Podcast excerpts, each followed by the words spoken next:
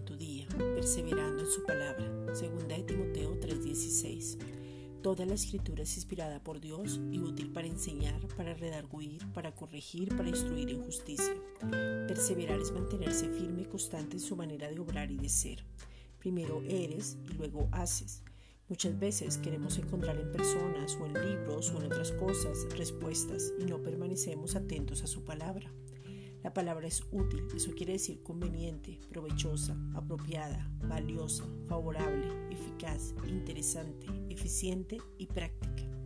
El ser útil se da cuando leemos, meditamos, estudiamos, profundizamos y vemos al autor detrás de ella.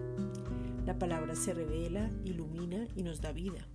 En la palabra está la victoria, el triunfo y podemos disfrutar de su plenitud.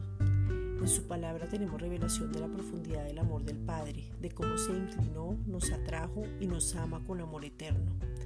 Esta es una reflexión dada por la Iglesia Gracia y Justicia.